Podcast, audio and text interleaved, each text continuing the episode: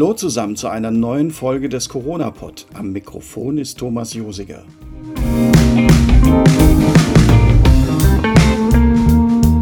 Am 5. September wird für den Kirchenkreis Simmern-Trabach ein neuer Superintendent gewählt. Dafür gibt es zwei Kandidaten, Christian Hartung und Markus Risch.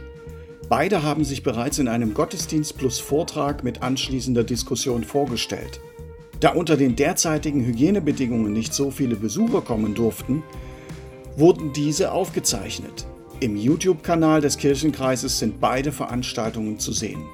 Den Link findet ihr jeweils in der Beschreibung. Damit aber noch mehr Menschen sich ein Bild von den beiden machen können, habe ich sie für diesen Podcast interviewen können. Damit eine Folge nicht zu voll wird, sind zwei Folgen daraus geworden, die aber gleichzeitig veröffentlicht werden. Und damit es gerecht zugeht, bekamen beide auch die gleichen Fragen gestellt.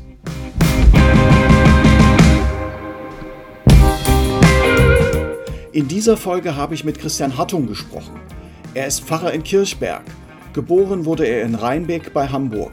Aufgewachsen ist er in Teheran im Iran sowie in Solingen und Wuppertal. Christian Hartung ist Jahrgang 1963, verheiratet und hat zwei erwachsene Söhne. Wir trafen uns zum Gespräch in Kirchberg.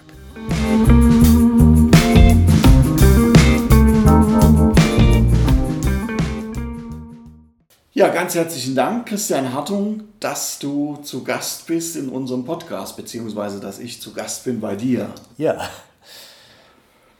Die erste Frage, da ging es immer gleich um den Glauben. Manche Menschen können von einem Bekehrungserlebnis erzählen, andere sagen davon, ich bin in den Glauben hineingewachsen.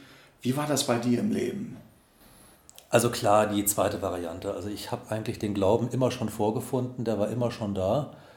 Kirchliches Elternhaus, Großvater, Pfarrer, auch sonst waren einige Leute im kirchlichen Dienst. Also das war eigentlich etwas, was mich von allererster, ja, frühester Kindheit begleitet hat. Ich kenne es gar nicht anders. Kirche hat immer irgendwie dazugehört. Und Bibeln, Losungen, Gesangbuch waren immer irgendwie auch da. Es wurde auch entsprechende Musik gehört. Also das war eigentlich immer da. War das dann folgerichtig, äh, dass du dich fürs Theologiestudium entschieden hast oder wie kam es dazu? Folgerichtig insofern, als mir bei diesem, was immer da war, im Laufe der Zeit immer mehr Fragen aufkamen. Ähm, also ich habe mich nie völlig daraus entfernt, aber ich habe dann als Jugendlicher doch vieles sehr, sehr kritisch gesehen, gleichzeitig aber diese innere Zugehörigkeit immer gefühlt. Und den Fragen wollte ich irgendwann nachgehen, aber die Entscheidung zum Theologiestudium, die kam überhaupt erst ähm, während der Abiturprüfung. Ähm, also ganz, ganz spät. Ähm, vorher war dann so entweder irgendwas mit Englisch und Geschichte, das waren meine Leistungskurse, oder Jura, dahin hat sich dann so ein bisschen konkretisiert. Ähm, aber dann war mit einem Mal doch Theologie und ich dachte, nee, jetzt will ich einfach mehr wissen. Und Theologie hast du studiert, um Pfarrer zu werden oder hat sich dann das erst ergeben? Also ich habe in der Tat ähm, das, ähm, mich so eingeschrieben, dass es also ähm, auf ein kirchliches Examen hinauslief. Aber die Entscheidung, die endgültige Entscheidung, wirklich in den kirchlichen Dienst zu gehen, die kam erst irgendwann so siebten, achten Semester. Da habe ich dann auch erst bewusst ein Gemeindepraktikum gemacht. Ähm, das war damals in Köln-Mitte. Und da eigentlich dann für mich entschieden, nee, das ist dann wirklich dein Weg und den gehst du jetzt auch zielstrebig ähm, voran. Da war es aber auch so, dass die Fragen, die ich hatte, zwar jetzt nicht unbedingt beantwortet waren, aber ich zumindest für mich, ja, ich sag mal, so eine Art Gleis gefunden hatte, wo ich sagte, da kann ich jetzt erstmal weiter drauf fahren und auch wenn nicht alles zu beantworten ist und einiges offen bleibt, ähm, so geht es zumindest erstmal weiter. Nun bist du schon etliche Jahre im, als Pfarrer unterwegs. Gibt es irgendwie ein Bild, äh, das dein Verständnis von Gemeinde illustriert? Oder vielleicht ist es ja auch ein, ein Bild aus, was die Bibel selber bringt. Ähm, vielleicht kannst du das mal so illustrieren. Ja, also ich habe lange mir überlegt, was es das so sein könnte. Ähm, Im Grunde genommen ist es eigentlich das Bild von Paulus mit dem Leib und den Gliedern. Ja, also dass ähm, eigentlich alle unterschiedlichen ähm, Menschen in einer Gemeinde zusammenkommen, ähm, zusammengehören, dass sie wirklich verbunden sind wie ein Leib, aber eben auch in ihrer Unterschiedlichkeit, in ihren völlig unterschiedlichen Funktionen, aber gleich wichtig. Dass es da nicht irgendetwas gibt, was ähm, wichtiger ist als was anderes, sondern letzten Endes brauchen wir alles. Das ist äh, quasi so auch das Bild, was dich durch deinen Alltag in, als Pfarrer hindurch begleitet? Ja, also zum Beispiel mit den Mitarbeitenden in der Gemeinde. Also wenn ich etwa mit meiner Küsterin äh, oder der Gemeindesekretärin, der Organistin da irgendwo zusammenstehe, mich über etwas unterhalte ähm, oder mit den Ehrenamtlichen in der Büchereiarbeit, früher in der Frauenhilfe und so, ähm, dass mir einfach klar ist, diese Personen haben eine völlig andere Stellung ähm, als ich in der Gemeinde, eine ganz andere Aufgabe. Aber diese Aufgabe ist genauso wichtig wie meine. Und ähm, als solches schätze ich das wert und brauche auch die Erfahrung, die diese Menschen einbringen. Und es sind dann einfach auch sehr interessante und ja, auch angenehme Gespräche. Was macht dir denn am meisten Freude in deinem Beruf? Ja, eigentlich das Miteinander sprechen. Also wenn ich irgendwo mit Menschen zusammen bin, sei es jetzt auf der Straße oder auch bei Besuchen oder eben in der Gemeinde selbst im Gemeindehaus. Also einfach mit Leuten in Kontakt zu kommen, mit Leuten ins Gespräch zu kommen, ähm, von anderen Erfahrungen zu hören, abzugleichen, was kenne ich vielleicht doch ein bisschen oder was ist mir ganz fremd und dann auch interessant, weil es neu ist, weil ich es eben nicht kenne. Ähm, ich glaube, das ist eigentlich das, was mir am meisten Freude macht. Warum macht dir das am meisten Freude? Ja, ich interessiere mich für andere Menschen und ähm, bin immer neugierig darauf, was ich ähm, dort erfahren kann. Und so die Geschichten, die Menschen erzählen, gerade wenn ich jetzt so am Anfang als ganz junger Pfarrer alte Menschen in der Gemeinde besucht habe, deren Kindheit dann also irgendwo weit vor den Zweiten Weltkrieg zurückging, das ist ja eine völlig andere Welt, gerade hier auf dem Land. Ich komme mir aus dem städtischen Bereich und ich sag mal hier vor 80, 90 Jahren von heute angerechnet, das war wirklich eine vollkommen andere Zeit. Und die Geschichten, die ich da erfahren habe, die haben in mir viele Bilder ausgelöst, ähm, haben letzten Endes auch dazu geführt, dass ich dann einiges davon irgendwann aufgeschrieben habe und ähm, dann eben so sind dann ja auch die Bücher entstanden. Ähm, das hat mich einfach immer wieder fasziniert. Und es fasziniert mich heute auch noch, ähm, wenn ich, wenn ich überlege, wie Menschen mit einem ganz anderen Erfahrungsbereich ähm, dieselben Sachen erleben, die ich auch erlebe einfach von einer anderen Perspektive aus raufgucken und etwas ganz anderes sehen, als was ich sehe.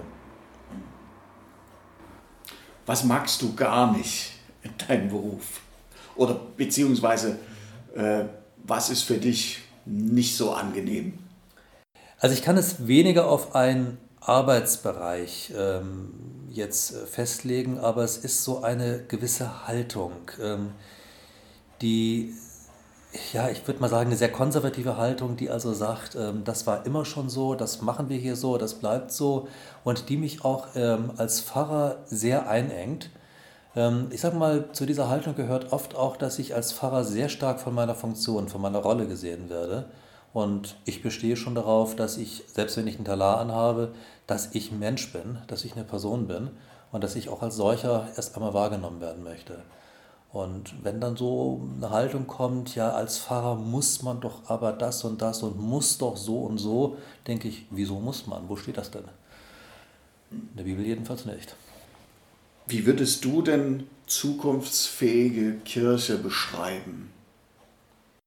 Ja, sag mal, es gibt ja zwei verschiedene, ganz grob gesagt mal zwei verschiedene Modelle von Kirche, die eine Überlegung, dass man sagt, die Kirche ist mehr etwas für sich und ist, ich sag's mal übertrieben, ist so eine Art Insel im Meer der Welt und sollte auch wirklich ihr Besonderes ähm, sehr stark pflegen. Ähm, ich sag mal, das ist ja ganz extrem jetzt im klösterlichen Bereich. Ähm, ich merke das aber auch zuweilen, wenn ich so mit Freikirchen zu tun habe. Und ähm, das andere Bild wäre eher, dass man versucht als Gemeinde ein Stückchen auch in der Welt, ich will nicht direkt sagen aufzugehen, aber doch in der Welt eben ganz bewusst zu sein. Das wäre eher mein Bild. Also ich merke einfach, oder das ist ja nicht nur meine ähm, Anschauung, das ist ja allgemein ähm, zu merken, ähm, wir haben doch in den letzten Jahrzehnten, wo nicht Jahrhunderten, einen ganz starken Trend zur Säkularisierung der ist zwar nicht unbedingt nur eine Einbahnstraße und ähm, es ist auch nicht so, dass es einfach nur weg von der Kirche geht, weg vom Glauben geht, aber es ist doch so, dass Kirche im Gefüge der Welt eine immer fragwürdigere Rolle hat. Und das finde ich eigentlich gut, denn das würde ja bedeuten, dass man Kirche auch fragt, dass man etwas in Frage stellt, etwas hinterfragt, sich damit beschäftigt. Das ist allemal besser als Gleichgültigkeit die gibt es natürlich heute auch sehr viel. Das vorausgeschickt ähm, geht es mir eigentlich darum, dass wir als Kirche versuchen, die Welt zu verstehen, die Zeitansage zu verstehen und ganz bewusst als Christen in der Nachfolge Jesu, aber auch wirklich ganz bewusst in der Welt unterwegs zu sein. Also weniger unser Besonderes, unser eigenes zu pflegen, sondern zu versuchen, das, was wir mitbringen, was uns ausmacht, immer wieder neu zu übersetzen, immer wieder neu zu übertragen, also auch in die weltlichen, alltäglichen Zusammenhänge hinein zu übertragen. Ich denke, das wird für mich, meine ich, das Entscheidende sein für Kirche. Zugleich heißt es natürlich nicht, dass wir völlig unverwechselbar aufgehen. Also ich meine schon auch, dass ähm, Dinge wie Mystik, Spiritualität ähm, eine zunehmend wichtige Rolle haben, bekommen haben Problem ist nur, dass die meisten Menschen das eher außerhalb der Kirche suchen und auch finden. Also da kommen wir mit unseren Angeboten, auch wenn sie vielleicht gar nicht so sehr unterschieden sind von denen anderer, gar nicht so sehr in den Blickpunkt. Hat das äh, irgendwas mit Mission und Diakonie zu tun, diese Zukunftsfähigkeit der Kirche? Ja, ähm, Mission ist für mich ein Wort, an das ich mich erst einmal habe gewöhnen müssen. Ähm, aber ich kann das heute äh, gut verstehen, wenn ich es jetzt von seiner ursprünglichen Wortbedeutung her nehme, ähm, Missio ich bin geschickt von Gott. Ähm, für mich ist allerdings ein anderes Wort viel wichtiger geworden, also auch aus den altgriechischen Bezeichnungen, die für Kirche entscheidend sind, Martyria, das Zeugnis. Ähm, das ist oft verstanden worden als Martyrium, also ja, als Blutzeugnis. Also man muss schon sein Leben dafür dran geben. Das muss ja hoffentlich nicht immer der Fall sein. Aber dieses Bezeugen, dieses Sagen, ich bin da ähm, mit Jesus im Hintergrund, ähm, notfalls auch von Jesus getragen, wenn ich selber nicht mehr gehen kann, ähm, das zu bezeugen ähm, mit dem, was man tut. Und da komme ich jetzt zur Diakonie ja, das ähm, Tun dieses Zeugens, dieses Zeugnisses, das ist im Grunde genommen die Diakonie. Und die würde ich ganz allgemein verstehen als einen Dienst an der Gesellschaft und an den Menschen, an den anderen. Also nicht nur innerhalb der Gemeinde, sondern sagen wir, in der Flüchtlingsarbeit ähm, oder auch durchaus in den Kindertagesstätten tun wir ja auch diakonischen Dienst, etwa an Muslimen, wir tun Dienst an Menschen, die überhaupt keinen Glauben äh, haben oder keiner Glaubensgemeinschaft angehören. Das wäre für mich einfach ähm, der Dienst an der Welt und an dem konkreten Nächsten. Was würde denn so eine zukunftsfähige Kirche konkret in unserem Kirchenkreis heißen? Ja, ähm, ich denke, wir müssen hier in dem ländlichen Kirchenkreis Simon-Trabach ähm, vielleicht stärker noch als andere Kirchenkreise ähm, zweigleisig fahren. Wir haben eine noch relativ intakte volkskirchliche Situation hier, also im Vergleich, sagen wir mal jetzt, ich habe in Köln Mitte, wie gesagt, Gemeindepraktikum gemacht, also im Vergleich etwa zu solchen innerstädtischen Bereichen, ähm, im Vergleich aber auch jetzt zu den ähm, östlichen Bundesländern, also wir haben ja den Partnerkirchenkreis in Brandenburg, da sieht es ja nochmal ganz anders aus. Also im Vergleich dazu haben wir eine relativ starke Kirchenbindung immer noch. Das heißt, wir werden auch gucken, dass wir in diesem eher traditionellen Bereich, dass wir da auf keinen Fall ähm, Dinge aus dem Blick verlieren. Ähm, zum anderen gilt für uns natürlich genau wie für alle anderen auch, ähm, dass wir versuchen müssen, die Zeitansage zu verstehen in dieser sich immer schneller entwickelnden Welt. Ähm, konkret würde ich hier bei uns sagen, dass wir versuchen müssen, den Spagat zu schaffen. Ähm, einerseits dieses ganz traditionelle, dieses auch sehr an die vielen kleinen, jetzt noch existierenden Kirchengemeinden gebundene, dieses die Kirche im Dorf, dass das also wirklich gelebt werden kann. Das muss nicht immer heißen, dass überall da, wo in einem Dorf eine Kirche steht, auch eine eigene Kirchengemeinde als Körperschaft des öffentlichen Rechts ist.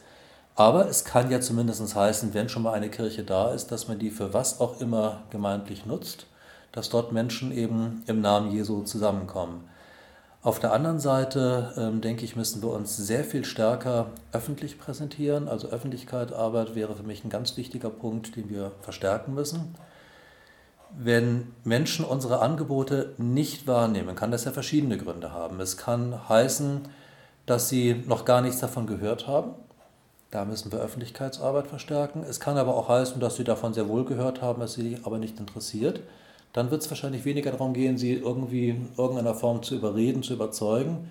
Dann wird es eher darum gehen, mit ihnen ins Gespräch zu kommen. Ja, aber auch das ist wiederum eine Frage von einer guten Öffentlichkeitsarbeit, aber auch von einer guten Kommunikationsstruktur innerhalb des Kirchenkreises, innerhalb der Gemeinden wie eben nach außen. Also ich glaube, das ist ganz, ganz wichtig mit all den verschiedenen Perspektiven, die wir gerade hier auf dem Land haben, das noch sehr traditionelle, aber auch das bei uns durchaus sehr moderne und säkulare, dass wir damit ins Gespräch kommen. Trotz dass wir ja hier noch äh, weitgehend gute volkskirchliche Strukturen haben, erreichen wir aber im Grunde genommen mit unseren Angeboten äh, rein statistisch, wenn es hochkommt, vielleicht 20 Prozent der Kirchenmitglieder. Mhm. mhm. Das heißt, wir haben 80 Prozent Kirchenmitglieder, die unsere Arbeit mitfinanzieren, mhm. aber zu denen wir vielleicht so an so Schwellensituationen wie, mhm. wie Beerdigung oder vielleicht auch mal eine Taufe oder eine Hochzeit Kontakt haben.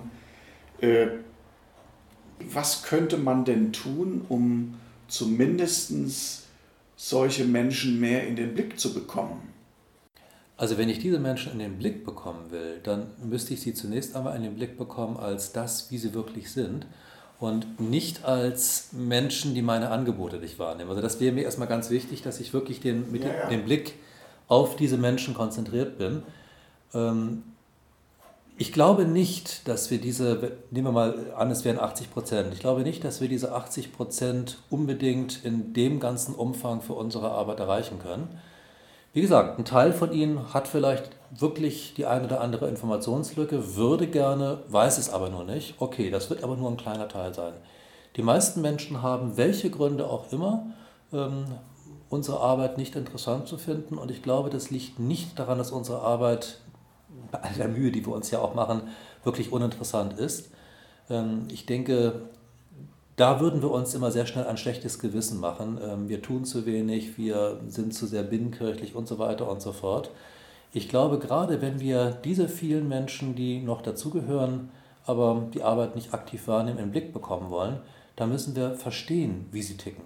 Wir müssen verstehen, warum sie nicht ähm, weiter in der Kirche mitmachen, aber zumindest die meisten von ihnen auch sich nicht mit dem Gedanken tragen, auszutreten.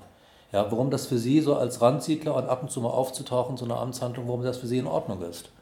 Ja, ich glaube, das müssen wir stärker verstehen und da insofern nicht defizitär rangehen, sondern wirklich aus echtem Interesse an diesen Menschen. Ja, alles andere würde, glaube ich, schief rüberkommen. Wir haben bei uns in der Kirche, auch im Kirchenkreis, verschiedene Berufsgruppen. Wir haben PfarrerInnen, GemeindepädagogInnen, MusikerInnen und wenn man dann nochmal äh, andere äh, Bereiche mit dazu nehmen will, Erzieher, Erzieherinnen und äh, auch im Küsterdienst, mhm. ganz viele. Ähm, was würdest du tun oder was würdest du dir wünschen, die Zusammenarbeit zwischen den Berufsgruppen voranzubringen? Oder siehst du da schon positive Ansätze? Also ein Ansatz ist ja auf jeden Fall mal die regionale Dienstgemeinschaft, die wir seit drei Jahren haben in den äh, Kooperationsräumen. Ich erlebe das als etwas, was noch sehr ausbaufähig ist. Ähm, da muss noch viel dran getan werden. Aber ähm, trotzdem hat es dazu geführt, dass die einzelnen Berufsgruppen doch ein Stückchen stärker miteinander vernetzt sind. Also ich habe das oft als eher so ein Inseldasein erlebt. Ähm, hier die theologischen äh, theologisch ausgebildeten Menschen, da eben pädagogisches Personal und so weiter. Also das geht jetzt sehr viel stärker ineinander über. Das müssen wir auf jeden Fall weiter ausbauen. Ähm, ich finde es insofern ein bisschen schwierig, als die Pfarrpersonen ähm, ja noch sehr stark an die einzelnen Parochien, die einzelnen Gemeinden gebunden sind und das andere Personal in der Regel gemeindeübergreifend arbeitet. Da ist eine Schieflage. Ähm, da sind auch von daher unterschiedliche Perspektiven. Ich glaube, es wird auch für uns Theologen und Theologinnen nicht anders möglich sein, als dass wir sehr viel stärker diese übergeordnete Perspektive auch bekommen, also wirklich aus der einzelnen Gemeinde heraus, dann werden wir ganz anders mit den anderen in Verbindung kommen. Ähm, ich würde gerne die Zusammenarbeit zwischen den verschiedenen Berufsgruppen sehr viel mehr verstärken, würde gerne sehr viel mehr ähm, Formate haben, fängt schon an, ich habe das hier bei meiner Vorstellung in Simmern Konvent genannt. Also Konvent heißt bei uns wirklich das Zusammentreffen der Theologen und Theologinnen.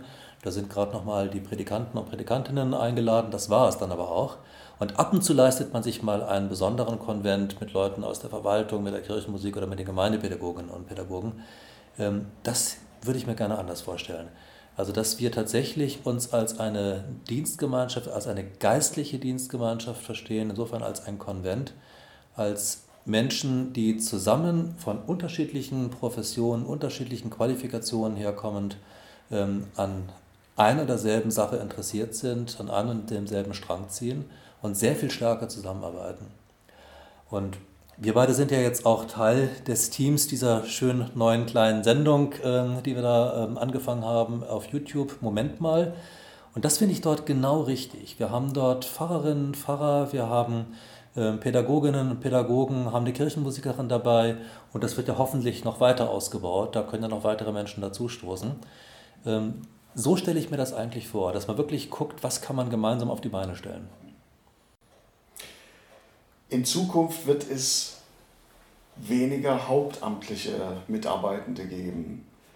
Äh, es werden in Zukunft auch weniger Pfarrstellen hier im Hunsrück sein und an der Mosel das heißt, äh, viele, vieles an Arbeit wird wahrscheinlich auch davon abhängen, inwieweit wir auch ähm, Ehrenamtler, mhm. Ehrenamtlerinnen rekrutieren können und ausbilden können. Wo siehst du da Schwerpunkte, das vielleicht zu fördern?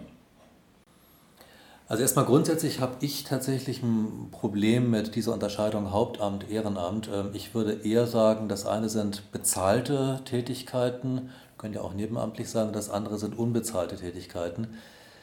Ähm, ich sage es mal hart, wir haben da ja eigentlich eine Art Luxusproblem, weil wir jetzt wirklich auf sehr fette Jahrzehnte zurückblicken, haben wir sehr viele hauptamtliche Stellen besetzen können. Und da konnten natürlich auch die Gemeinden sehr bequem äh, sagen, okay, das mischt die. Ne? Und ich sag mal, wenn ich mal zurückgucke, wie Kirche eigentlich angefangen hat und wie Kirche auch heute noch irgendwo anfängt, wo es noch nichts gibt, oder auch diese Fresh X ähm, Gemeinden, die irgendwo entstehen, die fangen zunächst einmal völlig ohne Hauptamt, ohne bezahltes Amt an.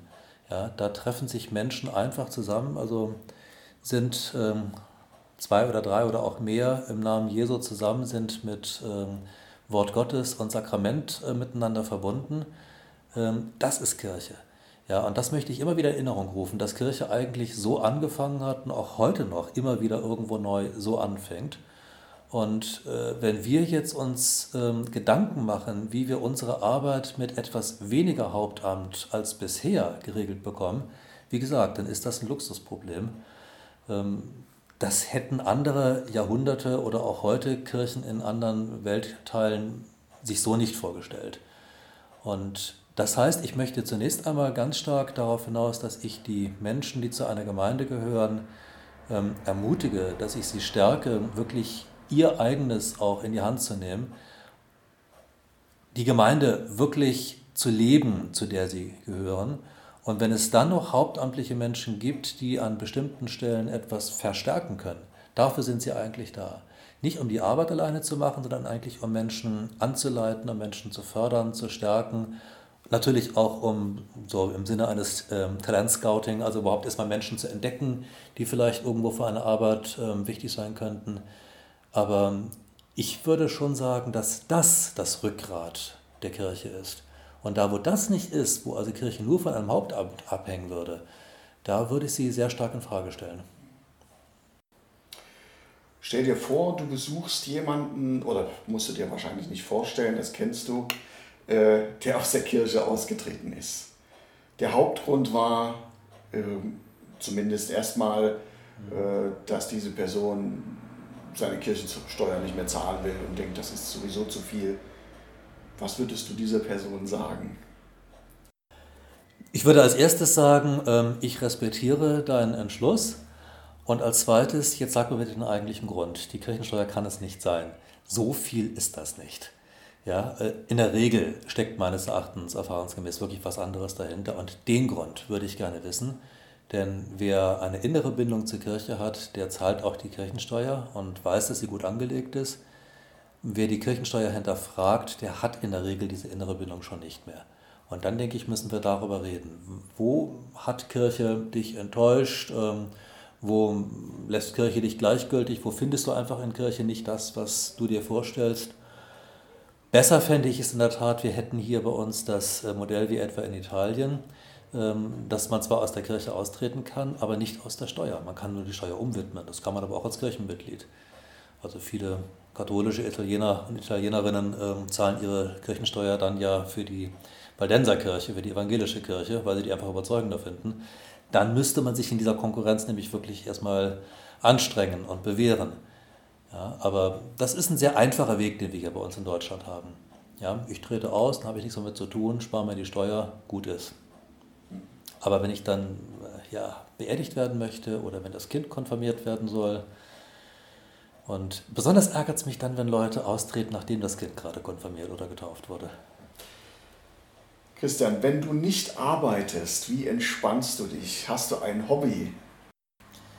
Ja, ich habe ja schon von Geschichten vorhin äh, erzählt, äh, also Geschichten, die Leute mir erzählen. Ich lese natürlich auch wahnsinnig gerne solche Geschichten, schreibe sie auch selber, also bin schon seit der Schulzeit ja auch schriftstellerisch tätig und ähm, gucke mir gerne auch gute Filme mit meiner Frau zusammen an, wo dann solche Geschichten eine Rolle spielen.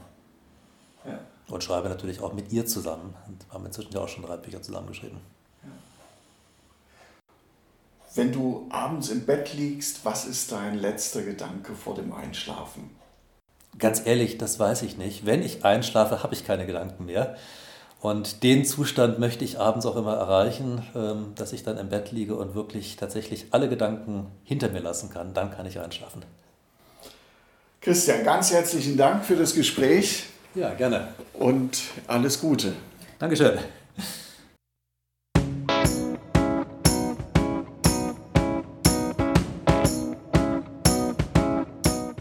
Das ist es für heute gewesen.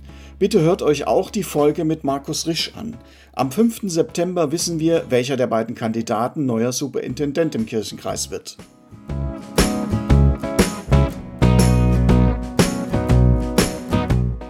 In der Beschreibung steht der Link zur Seite des Kirchenkreises. Ebenso ist der Link zum Vorstellungsgottesdienst von Christian Hattung auf dem YouTube-Kanal des Kirchenkreises zu finden.